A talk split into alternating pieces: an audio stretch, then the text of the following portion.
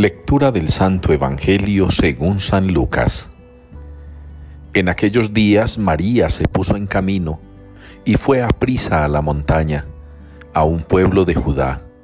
Entró en casa de Zacarías y saludó a Isabel. En cuanto Isabel oyó el saludo de María, saltó la criatura en su vientre. Se llenó Isabel del Espíritu Santo y dijo a voz en grito, Bendita tú entre las mujeres, y bendito el fruto de tu vientre. ¿Quién soy yo para que me visite la madre de mi Señor? En cuanto tu saludo llegó a mis oídos, la criatura saltó de alegría en mi vientre. Dichosa tú que has creído, porque lo que te ha dicho el Señor se cumplirá. María dijo, Proclama mi alma la grandeza del Señor, se alegra mi espíritu en Dios mi Salvador Palabra del Señor. Oh Dios, que te alaben los pueblos, que todos los pueblos te alaben. Es la respuesta con la que participamos hoy en la liturgia del Salmo 66. Oh Dios, que te alaben los pueblos, que todos los pueblos te alaben.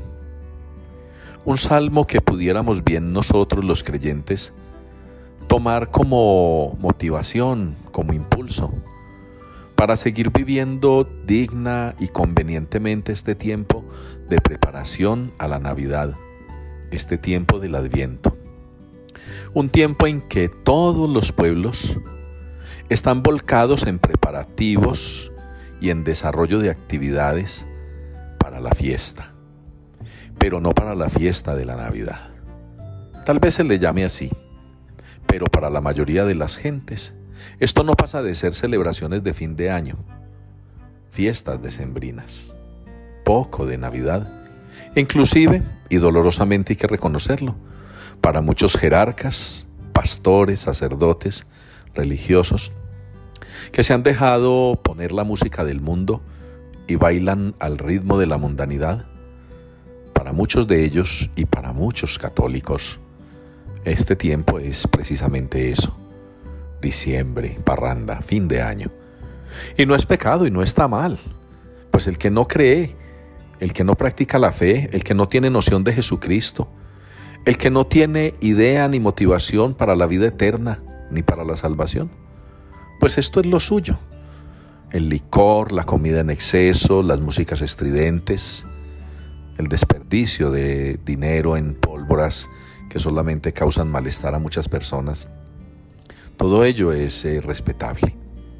Nosotros los creyentes, si nos aferramos al salmo de hoy, oh Dios, que te alaben los pueblos, que todos los pueblos te alaben, deberíamos ser los primeros en dar testimonio, en dar ejemplo, en buscar que el mundo vea cómo se celebra verdaderamente este tiempo. Pero también nosotros caemos en esas corrientes del mundo. Y quizá por recaudar más y por agradarle a la gente, como es la costumbre hoy en día desde Roma hasta cualquier parroquia pequeñita en nuestra ciudad, hemos ido perdiendo esa noción de sacralidad, de espiritualidad, de fe. Como se los he dicho muchas veces, hay que equilibrar ese gozo espiritual con el gozo material. Hay que equilibrar la alegría en el espíritu con la alegría en el cuerpo, en lo físico. No podemos dejar que los afanes del mundo nos opaquen y nos alejen de la verdadera meta, de la verdadera realidad que debe ser la celebración de la Navidad. Hoy recordamos a Nuestra Señora la Virgen de Guadalupe. Ella es la emperatriz de América. Aunque su manifestación fue en México para los mexicanos, ellos mismos sostienen que ella es la emperatriz de América porque muchos de los signos que se perciben, que se notan, que se leen en su aparición, son signos que reúnen, que conjugan, que mezclan a todos los pueblos de nuestra América.